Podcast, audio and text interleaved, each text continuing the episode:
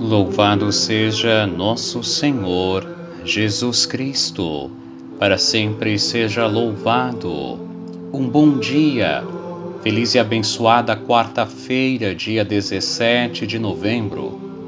Aqui quem vos fala é o Padre Fabiano Schwank Colares, pároco, na paróquia de Nossa Senhora da Conceição, em Porto Alegre. Me dirijo a cada um dos meus queridos paroquianos e paroquianas e a todos os amigos e amigas que nos acompanham através deste áudio. Gostaria de te oferecer uma palavra de fé, de paz, de esperança e te convido para iniciarmos o nosso dia com o nosso Deus. Em nome do Pai e do Filho e do Espírito Santo. Amém.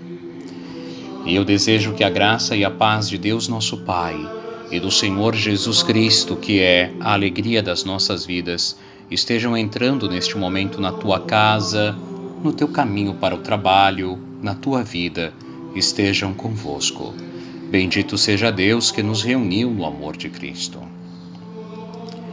Querido irmão e irmã, hoje nós celebramos é, Santa Isabel da Hungria, princesa, é, esposa do soberano de Eisenach, na região da Alemanha.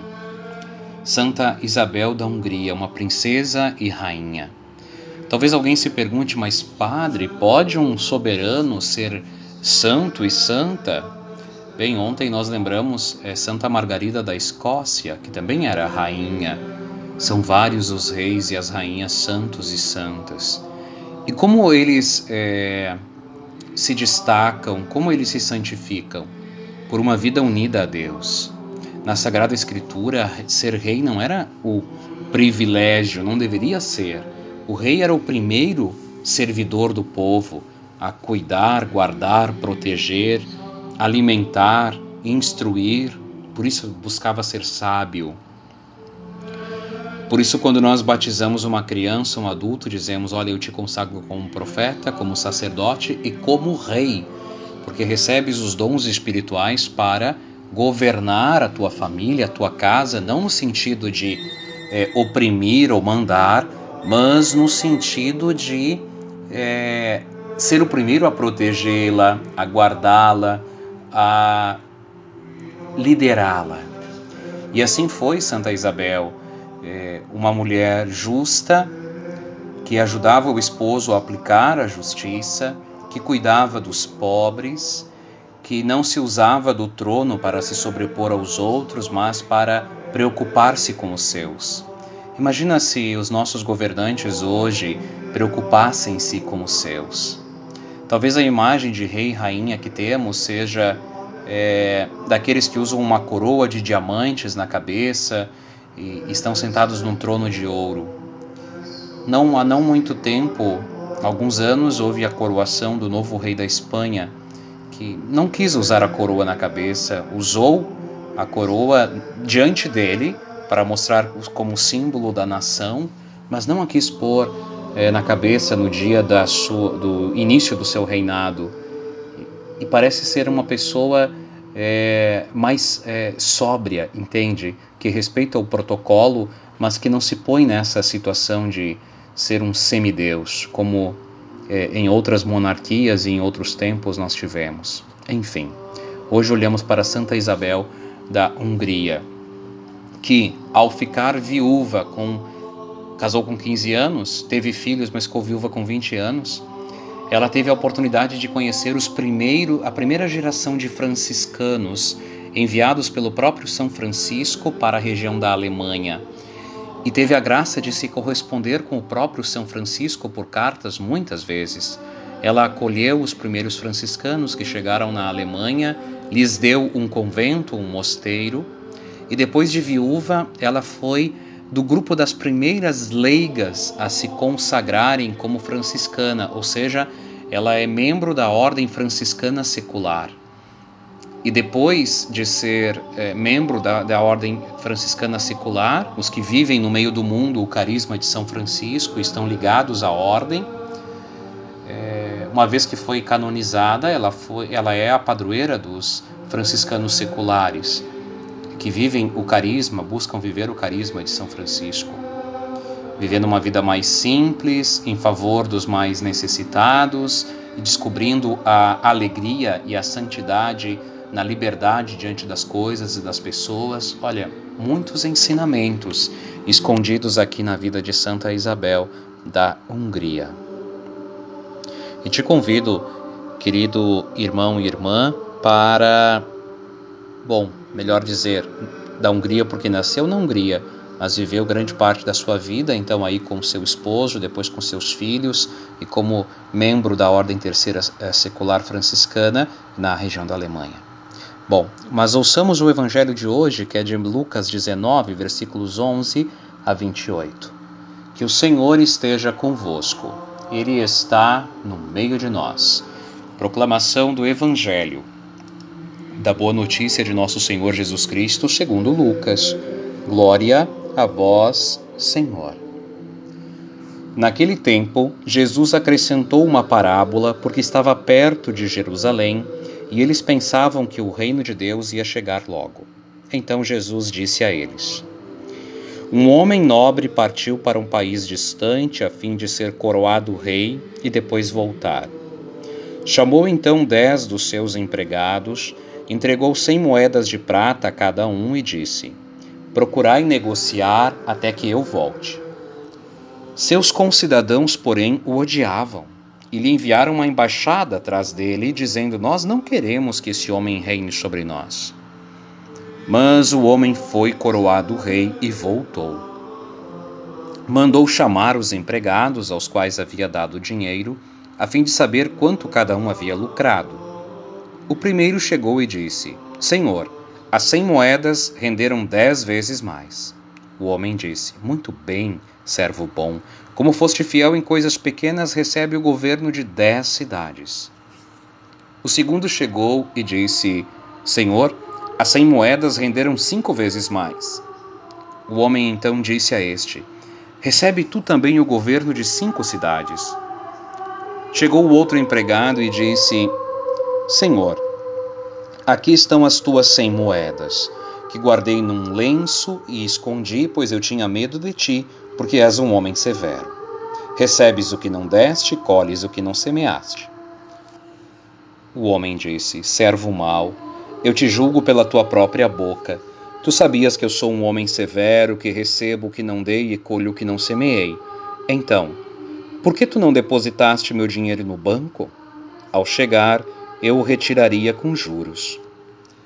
Depois disse aos que estavam aí presentes: Tirai dele as cem moedas e dai-as àquele que tem mil. Os presentes disseram: Senhor, esse já tem mil moedas. Ele respondeu: Eu vos digo: a todo aquele que já possui será dado mais ainda, mas aquele que nada tem será tirado até mesmo o que tem. E quanto a estes inimigos que não queriam que eu reinasse sobre eles, trazei-os aqui e matai-os na minha frente. Jesus caminhava à frente dos discípulos, subindo para Jerusalém. Palavra da salvação.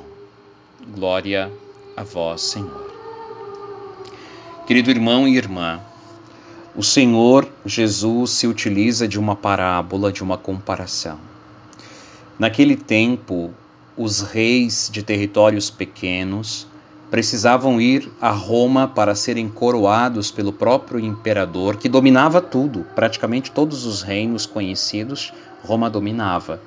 Mas Roma tinha uma prática, ela permitia que o rei reinasse na sua região, mas não governasse, porque quem governava era um representante, um legado do próprio imperador. Bom, olhando para Herodes e para Pilatos, nós entendemos a figura. Herodes era muito mais como a rainha da Inglaterra, que reina no sentido de que faz os protocolos, mas quem governava a Terra Santa mesmo era é, Pilatos, como se fosse um primeiro-ministro. Então aqui Jesus está usando um exemplo que eles entendiam muito bem. Um rei novo vai a Roma, vai a um país distante, como ele diz, para ser coroado, para que a sua eleição ou a sua nomeação seja legitimada pelo imperador e retorna. No entanto, tem muitos que não querem que ele reine. E a outros que ele deixou, então, enquanto ele partia e viajava, lhes deu dons e talentos para que eles trabalhassem, multiplicassem. Duas são as situações. O homem volta, coroado rei, com poder, e agora ele julga aqueles que não o queriam como rei e os parte ao meio.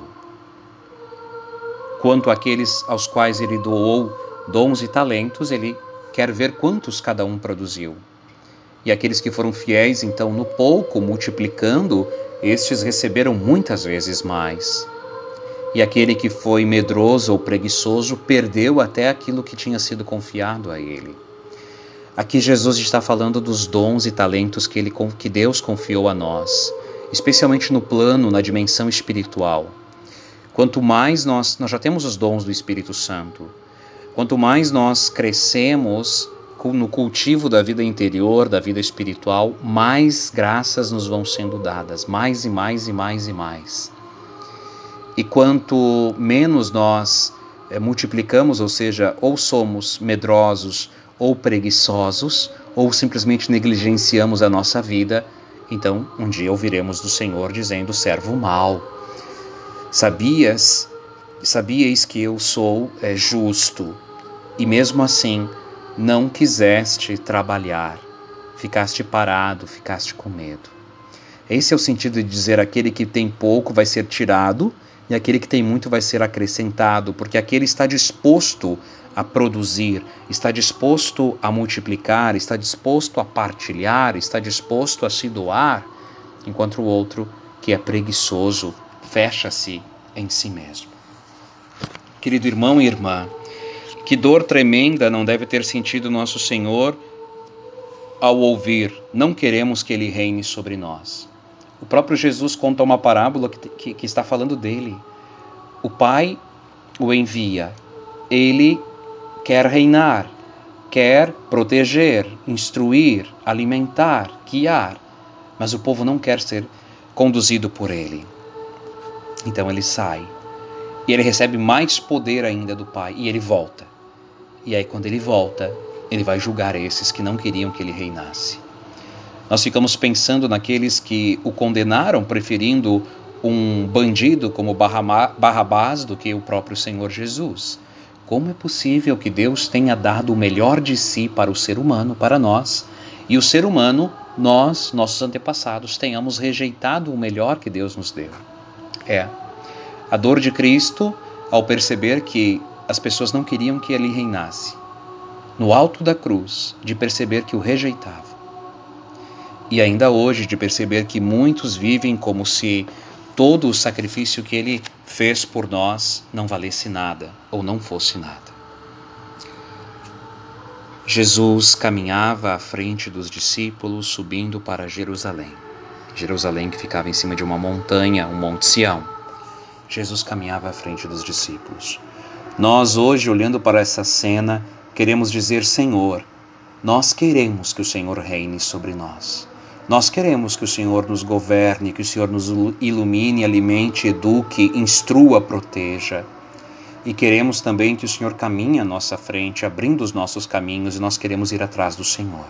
Sim, nós não queremos rejeitá-lo, nós queremos reverenciá-lo, nós queremos amá-lo, nós queremos adorá-lo como nosso único Senhor, mestre, rei, médico, pastor, amigo, Deus, Filho de Deus. E sempre no Senhor está com o Senhor, o Pai e o Espírito. Senhor, nós queremos que o Senhor reine na nossa vida. Reina, Senhor, dentro do meu coração. Reina, Senhor, na minha vida espiritual, Reina, Senhor, na minha vida afetiva, reina, Senhor, na minha mente, reina, Senhor, no meu corpo, reina, Senhor, na minha alma, Reina, Senhor, nos meus empreendimentos, no meu trabalho, no meu estudo, na minha família. Reina, Senhor, na minha vida. Pai nosso que estais no céu, santificado seja o vosso nome. Venha a nós o vosso reino. Seja feita a vossa vontade, assim na terra como no céu. O pão nosso de cada dia nos dai hoje. Perdoai-nos as nossas ofensas, assim como nós perdoamos a quem nos tem ofendido e não nos deixeis cair em tentação, mas livrai-nos do mal. Amém. Ave Maria, cheia de graças, o Senhor é convosco. Bendita sois vós entre as mulheres, e bendito é o fruto do vosso ventre, Jesus. Santa Maria, Mãe de Deus, rogai por nós, os pecadores, agora e na hora de nossa morte. Amém. Nossa Senhora da Conceição, rogai por nós. Ó Maria concebida sem pecado, rogai por nós que recorremos a vós. Santa, Santa Isabel da Hungria, rogai por nós. Que o Senhor esteja convosco. Ele está no meio de nós. Que desça sobre você, sobre o seu dia, sobre os seus trabalhos, seus compromissos e atividades. A bênção de Deus Todo-Poderoso, em nome do Pai, e do Filho, e do Espírito Santo. Amém. Te desejo um dia abençoado na presença do Senhor e te envio um grande abraço.